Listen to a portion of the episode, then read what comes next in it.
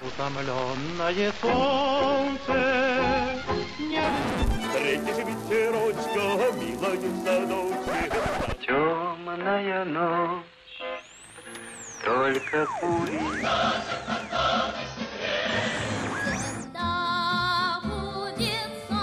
Если надо, защищается блестяще. Великолепно. солнце светит. Время и песни. Какие песни? Такое время. Здравствуйте, уважаемые слушатели. В студии Вести ФМ Марат Сафаров и Гия Саралидзе. Приветствую, Марат. Приветствую, Гия. Наша программа «Время и песни». Добрались мы до 70-х. 1970-е. Ну, немножко о времени, о знаках времени. Мао Цзэдун обвиняет руководство СССР в закоренелом неоколониализме и установлении в стране фашистского диктаторского режима. Вот такими словами. Ни много ни мало. Да, бросался великий кормчий Мао. Между тем, в СССР прошла всесоюзная перепись населения с 15 по 22 января. Очень важная перепись, которая дала очень много понимания того, что происходит в стране Советов. Аквалангисты ВМС Объединенной Арабской Республики Египет топят близ Эйлата израильский транспортный корабль. В качестве ответной меры израильская авиация уничтожает в Суэцком заливе несколько египетских минных тральщиков. Ну, тоже событие, которое отражает то время. Американская авиация наносит бомбовый удар по территории Северного Вьетнама. Объявлено об исключении Александра Дубчика из рядов коммунистической партии Чехословакии. То есть 68 год, конечно, уже позади, но вот отголоски того, что происходило, они, конечно, чувствуются. Ну и в 1970 году выходит один из самых известных фильмов, э, который посвящен фронтовикам. Собственно, ни одной там батальной сцены или отсылок по картинке к событиям 41-45 годов нет, но между тем этот фильм, который, ну, считается как раз таким фронтовым, что называется, военным фильмом. Да, и регулярно демонстрируется на День Победы, поэтому не только те, кто его увидели в 1970 году и в Мы сказали, что это фильм «Белорусский вокзал». Я думаю, что многие догадались, да, это фильм Андрея Смирнова «Белорусский вокзал». Песни, которые звучат там, фактически песня одна, но знаковая песня и времени, и она часто исполняется в концертах, посвященных Дню Победы. Да, она марш исполняется, под него маршируют даже. Да, потом э, композитор Альфред Шнитке. Вот это, это удивительно. Вообще, наверное, ну, многие знают, наверное, что Булата Куджава имеет отношение к этой песне. И вообще говорят, как об авторстве, говорят, Булата Куджава, автор песни из кинофильма «Белорусский вокзал». Но то, что Альфред Шнитке принимал участие в этом, честно да. говоря, я сам-то не знал. Это такая удивительная история. И он не только сочинил саму песню, но потом ее и оркестровал под марш, собственно. А работа над фильмом, ну, мы всегда об этом говорим, не было каких-то простых историй, и здесь такая же была сложная затея с этой картиной, поскольку и сценарий плохо проходил, и самое главное, что выбор актрисы, казалось бы, на эпизодическую роль, ведь, как известно, героиня Нины Ургант появляется в начале картины и дальше все исчезает из сценария. Но, тем не менее, выбор этой актрисы а, проходил очень сложно. Дело в том, что многие большие маститые советские киноактрисы, прочитав сценарий, стали претендовать. Они поняли значение этой роли, что ее можно сыграть очень хорошо, и претендовали, забрасывали, значит, студию и Министерство культуры даже СССР просьбами о том, что они хотели поучаствовать в картине. Были пробы сделаны. Пробы сделала Инна Владимировна Макарова. На тот момент э, очень успешная актриса. И Екатерина Фурцева, смотревшая, отсматривавшая пробы, она ее фактически утвердила своим министерским решением. Но Андрей Смирнов был известен всегда своим таким достаточно жестким характером. И он э, решение министра ослушался и сказал, что снимать картину не будет. Вернее, он ее практически все снял, кроме вот этих начальных сцен.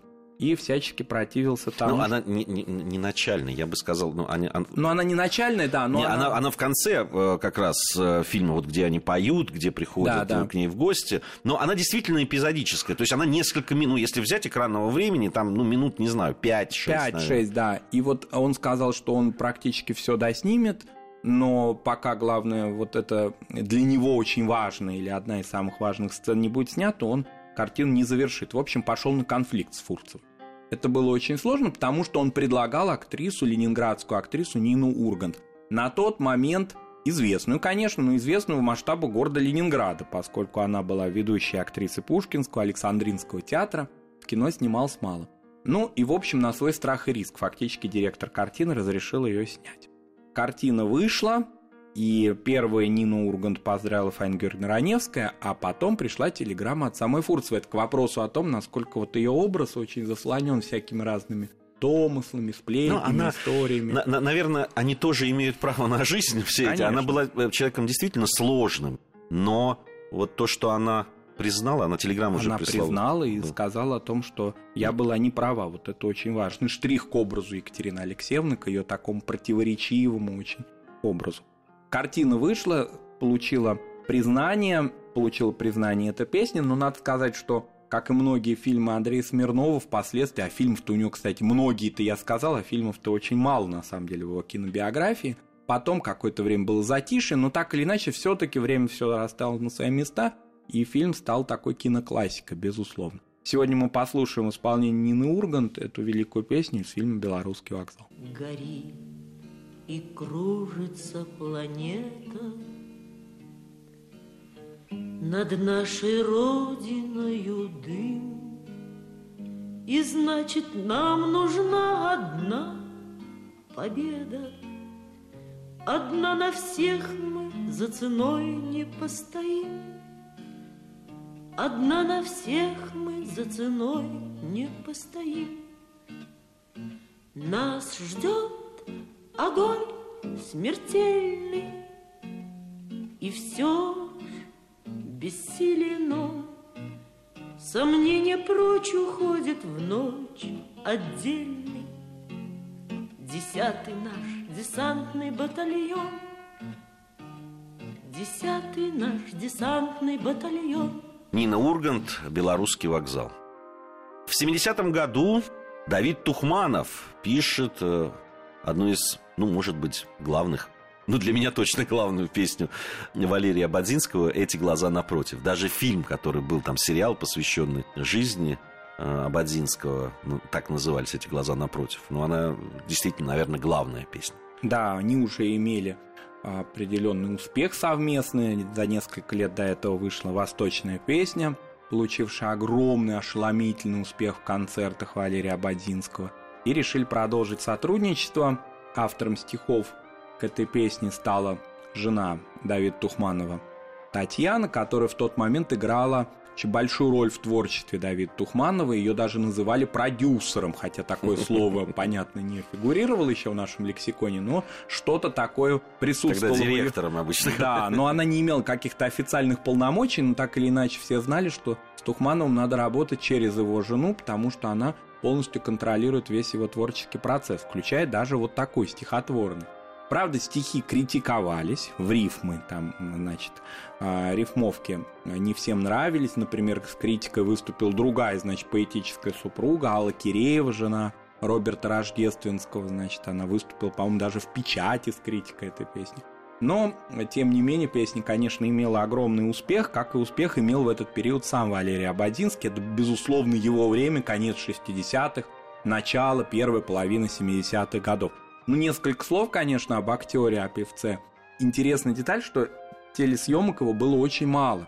И поэтому значительная часть советских слушателей знали его либо по радио, по радио выступлениям, либо на пластинках. И его образ был мало кому известен. То есть не продавались фотографии, вот как это обычно было, фотографии артистов в киосках, союз печати. На пластинках не на всех были его тоже фото, и поэтому люди там домысливали, как он выглядит. Это был такой немножко полу такой легендарный, а может быть и легендарный артист. Были разные сложности тоже. Это не только не то, что он так скрывался от камеры, да, были сложности определенные в его карьере и связанные с обстоятельствами времени, и связанные в том числе с ним самим, в том числе, ну, в этой картине, вот, которую вы назвали, да, они, в ней идет речь и о тех обстоятельствах, в которых и он сам был виноват во многом. Жизнь была очень трудной, и в середине 70-х годов карьера, в общем-то, завершилась его но действительно это его время. Голос его, конечно, отличался очень сильно от голосов, больших вокальных голосов своего времени, даже от такого мощного тембра Магомаева. Все-таки у Абадинского была даже определенная критика, это отмечали гротесковость песни. Что-то уже выходящее за пределы, за рамки той эстетики, которая была господством это советской такое бывает вот на острие лезвия, да, Да. вот еще чуть-чуть, и это уже И- пошлость. и это а- уже будет пошло, А, да. а в- вот он умудрялся все-таки удерживаться. Я, я, я, правда не очень люблю вот такое исполнение, но Абадзинский все-таки невероятно стильный певец. Да, при том, что он практически, да можно сказать, вообще не имел вокального образования, он учился на контрабасе, из Одессы он приехал, в разных филармониях работал, но к 70-му году это один из самых успешных советских артистов. Вот и послушаем голос Валерия Абадзинского «Эти глаза напротив». Эти глаза напротив калейдоскоп огней Эти глаза напротив ярче все теплей Эти глаза напротив чайного цвета Эти глаза напротив, что это, что это? Валерий Абадзинский. Очень талантливый, конечно, певец. И примета времени тоже. Песня «Эти глаза напротив». Мои родители очень любили эту песню, да и любят сейчас. Ну что ж, конец 60-х, начало 70-х. Э, Это тоже время э, эстрадного певца э, Вадима Мулермана. Кстати, вот с его творчеством меньше я знаком, как-то сталкивался. Но когда я посмотрел те песни, которые он исполнил, я понимаю, что я их знаю, но только не знаю, кто их пел. Да, он был первым исполнителем знаменитейших песен и Лада Шаинского, и Август Френкеля, и других. И в 60-е годы он даже получал призы и первые места на различных эстрадных фестивалях, и по радио его выступлений было достаточно много. Критика к нему относилась тоже достаточно так благосклонно, говорилось так. На сцене Мулерман держится скромно, с большим уважением к зрителю. Советские формулировки, конечно. Вот. Но, конечно, главным хитом его была «Лада», и потом надо было закрепить этот успех. И успех был закреплен в тандеме с Александрой Николаевной Пахмутовой, которая доверила Мулерману песню «Трус не играет в Ну, хоккей». вообще, представь, вот удивительным образом. Я же мальчишкой, как, когда там следил за перипетией, там, за борьбой на ледовых площадках, а понятно, что я знал эту песню, любил ее. Ну вот кто исполнял, вот к своему Вот. стыду не А знал. кроме того, очень интересно, что в заставке нашей программы среди разных советских голосов, песен советских композиторов звучит и голос Вадима Мулерман. Поэтому практически каждый раз, когда включается наша программа, наши радиослушатели слышат его голос. Сегодня мы послушаем, конечно, эту песню «Трус не играет в хоккей». Вадим Мулерман, Александр Пахмутова, Николай Добронравов, Сергей Гребенников.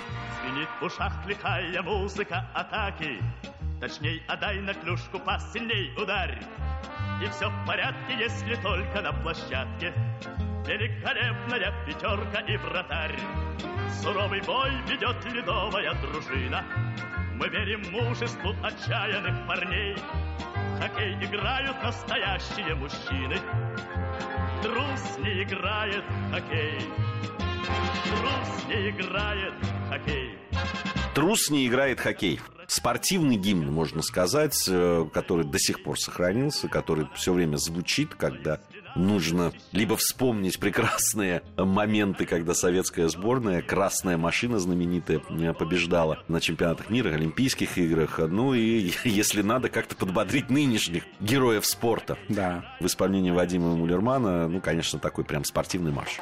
Да, но в этом же году одно из самых таких эпохальных событий, я думаю, да, это, конечно, в 70-м году столетие Владимира Ильича Ленина. Подготовка к нему велась, наверное, всю пятилетку предыдущую.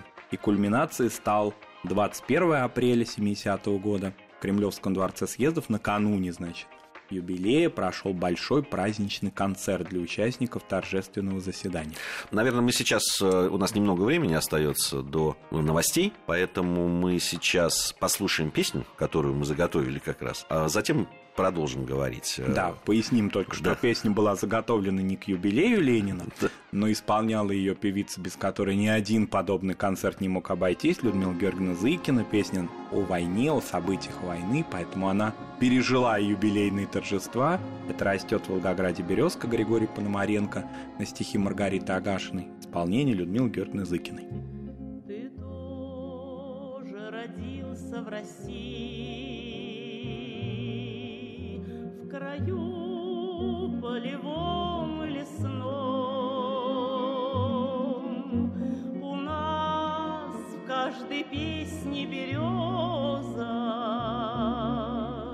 Березка под каждым окном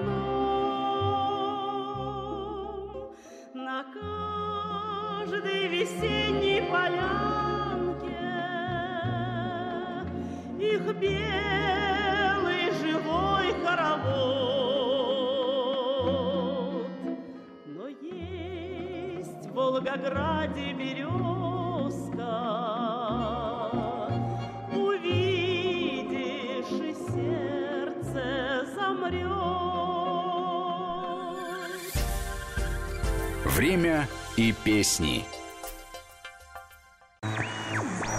Время и песни. Какие песни?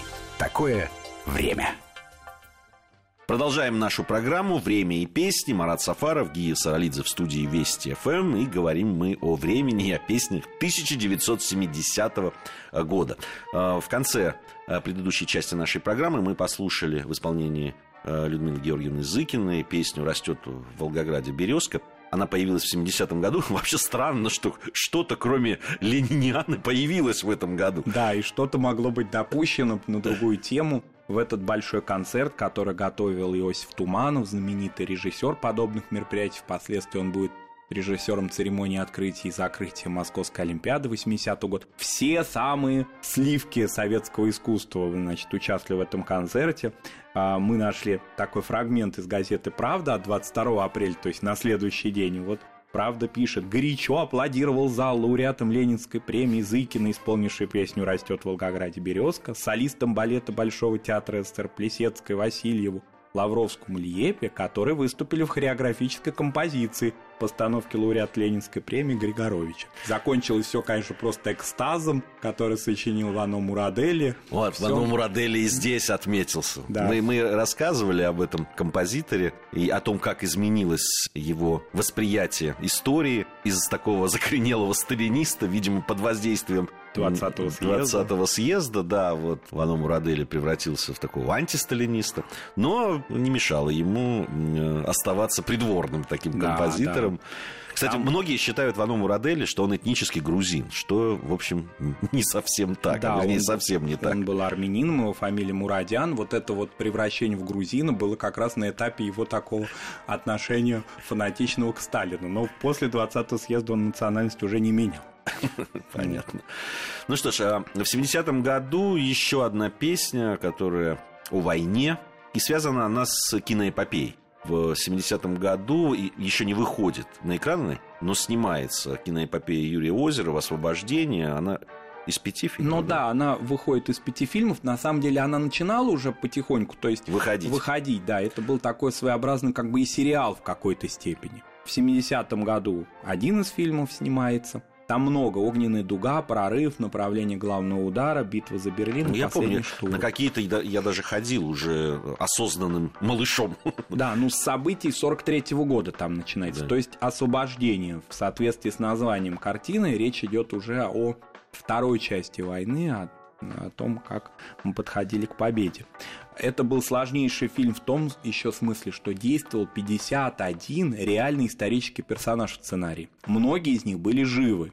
И они были некоторые обличены властью еще, и поэтому они зорко следили за тем, чтобы актеры, соответствующие их пониманию, значит, их внешности, а, работали в картине и даже к сценарию предъявляли претензии. В общем, Юрию Озерову пришлось ну, может быть, не к 50 историческим персонажам, но к значительной части из них, значит, иметь какой-то подход. Но самым сложным был не живой уже образ, а образ ушедший, образ Сталина, который в этой картине впервые после 20-го съезда был показан в качестве главнокомандующего. Существует определенная такая киноошибка, что якобы Сталин с 56 года вообще нигде не фигурировал, или там со времен Чауреля, да, нигде, значит, в кино его не показывали. На самом деле были фильмы. В 57 году фильм «Правда», потом «В дни октября», «На одной планете», роли Ну, Сталина. не самые известные Да. фильмы, прямо скажем. Уж освобождение. по- Поэтому, наверное, это заблуждение ну, так и вот, существует. заблуждение потому что- существует, да. В тех вот малоизвестных а, Сталина играл Андро Кабаладзе, и там был Сталин такой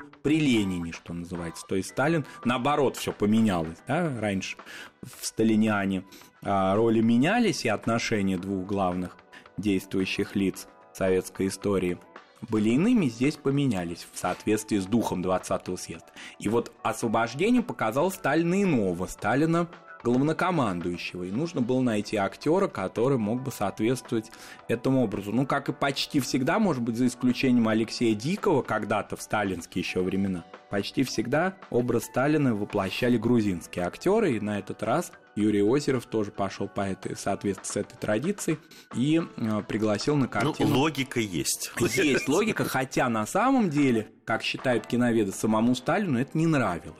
Во всяком случае, он выделял всегда Алексея Дикого. Ну, там это целая история сложная.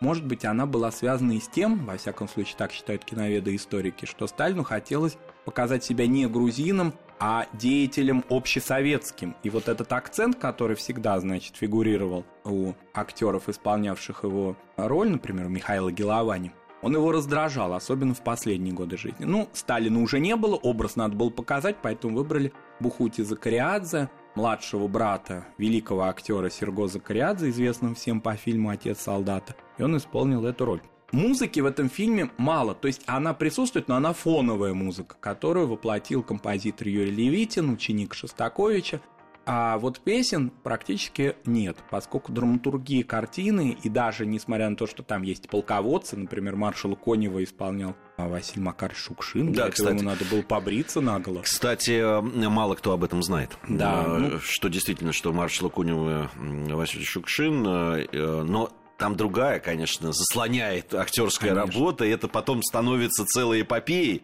Ульянов первый раз он Первый раз, играет да. э, роль э, Жукова. Фактически до конца жизни с ним этот образ останется. Надо сказать, что Михаил Ульянов встречался с Жуковым один раз, буквально случайно, поэтому каких-то долгих таких консультаций у них не было, ну вот образ к нему. Но я, я пришел. знаю, что Жуков был очень доволен тем, Да. каким его изобразил Ульянов. Ну и трудно быть недовольным, потому что Михаил Ульянов, конечно, изобразил Жукова таким, ну, генералом, монументальным. да, монументальным, да, на- настоящим военным таким. Да, но надо сказать, что Жукова еще и порадовал то, что он вообще в этом фильме был показан, поскольку известно, что в брежневские времена вот такая опала закончилась хрущевская, начавшаяся там в 57-м, 58-м годах. Я, я назвал генералом, я не в том смысле, конечно, Жуков был к тому времени.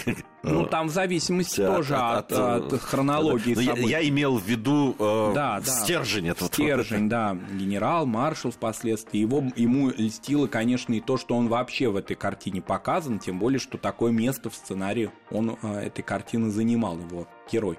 Ну так вот к песням, да, песня здесь одна, но тоже одна из самых легендарных песен о войне.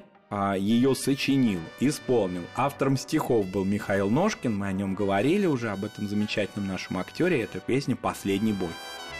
Мы так давно, мы так давно не отдыхали Нам было просто не до отдыха с тобой Мы пол Европы по-пластунски пропахали И завтра, завтра, наконец, последний бой Еще немного, еще чуть-чуть.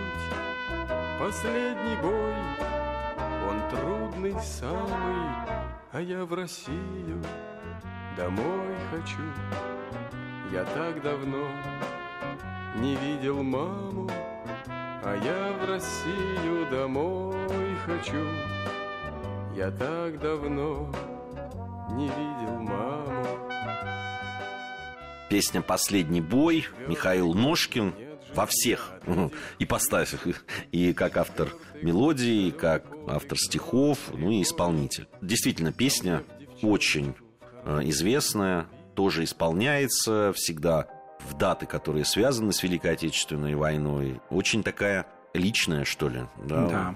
Очень так трогательная. И очень э, трогательно и то, что сейчас, несмотря на возраст, на такое большое прошедшее время, почти больше 40 лет, почти 50 лет уже прошло со времени выхода этой картины. Она известна, эта песня, и Михаил Ножкин ее исполняет в концертах и сейчас. Вот я знаю о том, что он очень часто выступает, причем концерты его какие-то, ну, не такие вот в каких-то больших залах часто бывает, а он приезжает к ветеранам, приезжает в различные э, социальные учреждения, практически не отказывается от тех предложений, которые к нему поступают, и может на окраину Москвы приехать и в другой город, несмотря на возраст. И вот в его репертуаре, наряду с другими песнями, которые у него есть, и с «Электричка», о которой мы говорили, да, в свое время, и с другими песнями, Михаил Ножкин исполняет и эту. Причем э, действительно в ипостаси и композитора, и поэта, и исполнителя. Вообще интересно, что песни о войне, в большей своей части, которые вот стали очень известными и ушли в народ, они такие очень личные, очень часто. Да, вот из э, фильмов, э, из песен, которые в этих фильмах звучали, «Последний бой» и другие, даже как марши исполняющиеся, э, все равно очень много личного, очень много такого человеческого. Да, и вот режиссер Юрий Озеров этого и добивался на картине. Он понимал, что большая часть, львиная доля сценария уйдет на изображение полководцев, но нужно взять какую-то человеческую историю, окопную историю, тем более, что на картине работал писатель Юрий Бондарев – и вот образ Николая Алялина, одного из самых таких пронзительных актеров советского кино, именно и воплощал такую окопную правду этого фильма. Он не только в хорошем смысле в пафосе создан, монументальном, но и в соответствии с той правдой истории, с той правдой войны, которая была. Тем более, что сам Юрий Осеров фронтовик. Время нашей передачи подошло к концу. Вот таким мы увидели и время, и песни 1970 года. Марат Сафаров, Гия Саралидзе были в студии Вести ФМ. Совсем скоро, я надеюсь, мы вновь с вами встретимся. Время и песни.